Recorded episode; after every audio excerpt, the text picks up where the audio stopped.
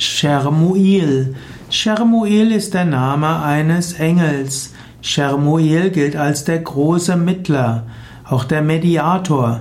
Schermuil ist der Mittler zwischen Menschen und Gott. Schermuil gilt auch als großer Archon, A-R-C-H-O-N. Und Schermuil ist auch der Mittler zwischen den Menschen und den höheren Engeln und damit auch zu Gott. Wenn du dich an Gott richtest, spürst du eine Kraft, die dich nach oben zieht. Wenn du dein Herz öffnest, spürst du Licht, spürst du Gegenwart, spürst du Freude.